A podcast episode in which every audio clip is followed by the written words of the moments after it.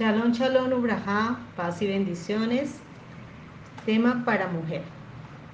Apoyados en la Torah de Yahweh.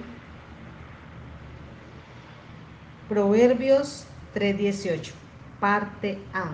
La voy a leer en dos versiones. Ella es árbol de vida para quienes la abrazan. Ella es árbol de vida a los que de ella echan mano. ¿De quién hablamos aquí?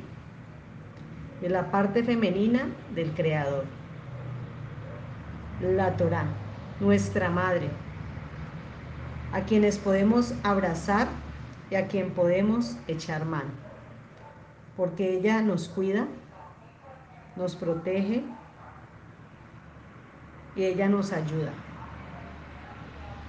La Torah es comparada también como un árbol. El hombre es comparado con los árboles. Encontramos en el libro de Shemot 15, del 22 al 27, lo que relata en los tiempos del agua de Mara, cuando nuestros padres iban por el Yanshuk, por el desierto. Anduvieron durante tres días en el Tesía, en el desierto, mas no hallaron agua y cuando la hallaron el agua estaba amarga.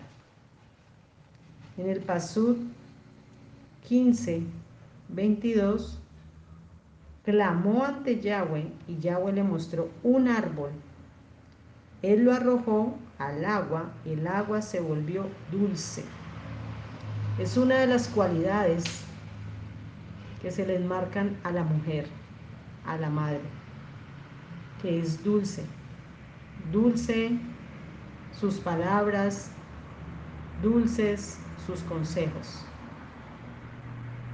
Es lo que el Padre desea cada día darnos a nosotros. No importa por dónde estemos pasando, en que esas aguas estén amargas, Él las puede endulzar hoy. Conforme lo dicen de Barín, Deuteronomios capítulo 11, paso 1.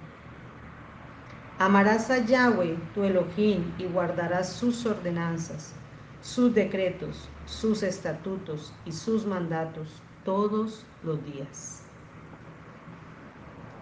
En el libro de Teilín, Salmos 119, 105.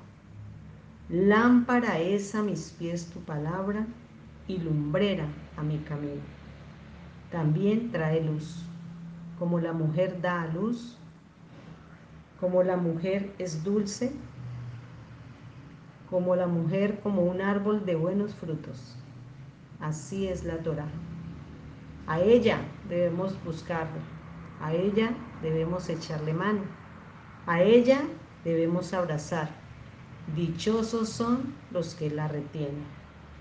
Padre, te damos gracias por tu bendita Torah que es como la miel al paladar, es dulce. Bendita sea tu palabra, que endulza toda agua amarga por toda situación por la que estemos pasando, porque ella es la fuente de vida. En el nombre de Yeshua, amén y amén.